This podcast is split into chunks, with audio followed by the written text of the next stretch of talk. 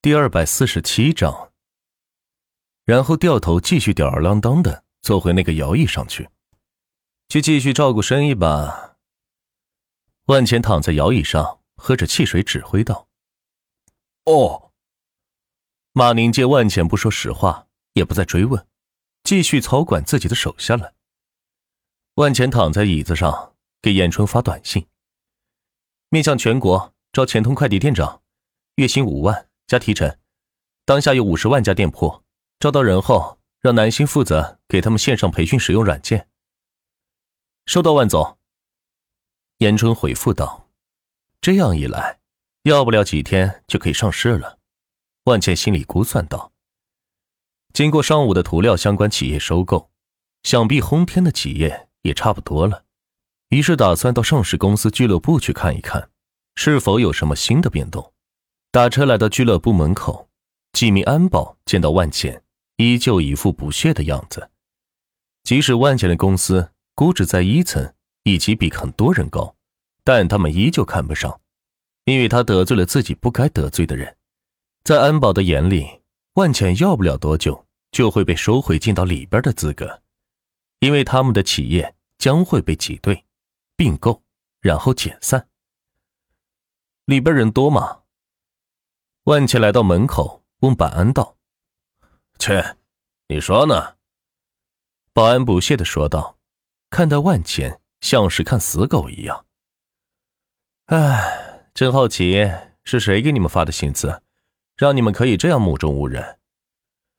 万茜平淡的说道：“他不相信，没人撑腰，这几个保安会是这副样子。”哼，谁发的要你管呀？我说你到底进不进？不进就赶紧离开，别挡道。说着，保安屁颠屁颠的给万浅身后的几个公子哥开开门。让他们先进去。哟，那不是搞培训班的万钱吗？居然还敢来这里！是啊，班阳都发话了，所有人不得搭理他。哼，我看也活不长了，马上他的公司就会被收购了。几个公子哥一边进门一边讨论道：“哼，树木寸光。”万茜撇了撇嘴，跟在他们身后进去了。你说谁呢？其中一名梳着大背头的年轻人转身朝万茜喊道：“谁属木，我说谁呗。”万茜无所谓的说道：“这几个小小，他根本没有放在眼里。”“嘿嘿，你知道我们是谁吗？”年轻人不怒反笑，过来说道：“你们很有名吗？我为什么要知道？”万钱双手插兜，嚣张的说道。既然这里的人都与自己为敌，那自己也不在乎多树立两个敌人，反正最后自己照单全收。行了，峰哥，别理他，看他还能嘚瑟几天。旁边一个年轻人赶紧过来劝说道：“那人狠狠的瞪了万钱一眼，你给我等着！”说完，朝着旁边的娱乐区走去。上市公司俱乐部名义上是聚集这些上市老板。来这里共同商量大业，其实就是在这里吃喝嫖赌，样样都干，可以说是一个专门为富豪提供的淫秽场所。当然，他们也可以在这里找到志同道合的人，再进行投资，把生意给做大。就比如班扬这样的人，他与三十层的好些人有联系，所以自己的资产才能达到一层的巅峰。但是公司估值万亿以上的人。都是人精，自然不会允许下面的公司这么容易的就超过自己，所以即使帮助班扬也是有限度的，总不能看着自己培养出来的人把自己给挤兑下去吧？这就是商业法则。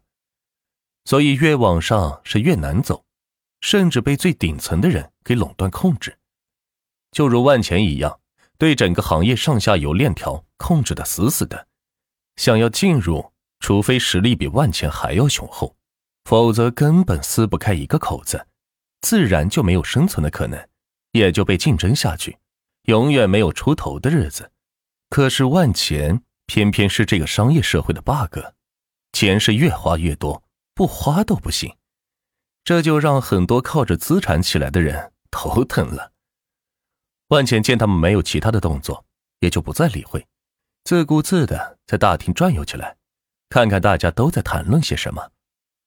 这里可是一个城市最顶尖的富豪们所在的地方了，他们的一言一行、一举一动，都有可能对外面的市场造成冲击。比如王老板的一句话：“最近这个香蕉不错呀。”第二天，立马香蕉就要涨价。因为有下面人听到后，就开始有意的囤香蕉，等着这些大老板来收购，从而是大赚一笔。这也是这里能够聚集大小老板的原因。很多人来这里就是听个风声而已，即使如此，就已经能让他赚的盆满钵满了。哼，没想到你还敢来这里。电梯门口正是班扬站在这里，哟。班大哥，这是在守门吗？万钱嘲笑他道。他得知万钱搞培训班以后，自己也就注册了公司，开始做培训班来，想要给万钱竞争下去，让他倒闭。但是没想到，昨天刚掉的一点股价，今天就被迅速的拉了回来，而且估值比前两天还要高，这让班扬是百思不得其解。他怎么会知道万钱可以源源不断的？为其入驻资金呢？我呸！你个臭万钱，死到临头了还嘴硬！我告诉你，要不了多久，你的培训班就会被我并购，到时候我让你给我刷厕所去！班扬怒声说道：“他可是一层的老大，公司估值九千九百多亿，在他眼里，万钱这个估值五百多亿的公司，简直就是个弟弟，不值得一提。”想要灭掉他，可以说是摧枯拉朽的，但没想到这第一次出击，居然就遇错了。哼，看来你对自己很有信心呀。但是我最近听到风声，养猪市场可不太好，你得多注意点万茜笑着说道。旁人看起来是在笑，可听在班扬的耳里，就是在威胁。不过想了想。他一个估值五百多亿的公司，能威胁到我吗？不可能。于是就没当回事。杨哥，杨哥，救救我！我公司马上就要破产了，杨哥。一个中年男子哭丧着脸来到了班扬的身边，几乎是抱着班扬的腿说的：“起来，起来！”班阳见一个大老爷们抱着自己，是哭哭啼啼的。还在自己的仇人万钱的面前，觉得很是没面子，于是喊道：“那人起来后回身见到万钱，更是指着喊道：‘杨哥，就是他，他把我周围电车公司都给包了，还一块钱卖出，搞得我竞争不过，赔钱了。’”班阳没想到万钱居然这么狠，为了对付这家电车公司，直接把周围的电车公司都给收购。并且还意愿卖车，这可是绝对的杀敌一千，自损一千二的做法。对于一家估值九千多亿的公司来说，赔个几百亿根本是不算什么。但是这家电车公司的市值一共才两百多亿，这下子估计是要把公司给负债卖掉了。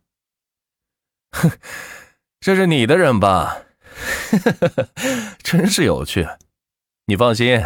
他只是第一个，但绝不是最后一个。若是有钱，你就多帮帮他们吧。万钱大笑道：“哼，区区一两百亿的亏损，也好意思在这里说？回去把人要给我归拢好，我让财务打钱给你。”班扬可不想当着万钱的面出丑，于是喊道：“谢谢谢杨哥。”余辉转忧为喜的喊道，一把鼻涕一把泪的擦干，重新站直，像个人样。没有办法，那么大的老板突然就破产了，这让他本身的人格受到了损伤，觉得再也站不起来了。但是班扬的一句话，就让他重新有了生的希望。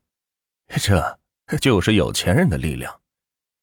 行呀，你小子有胆量，我看你能搞到什么时候？钱很多是吧？老子就陪你玩玩。班扬指着万钱的脑袋说道：“哼，你玩不起。”万茜说完，转身朝着外面走去。而在其他人看来，万茜则是怕了，所以是趁机逃走。班扬也是这样认为的。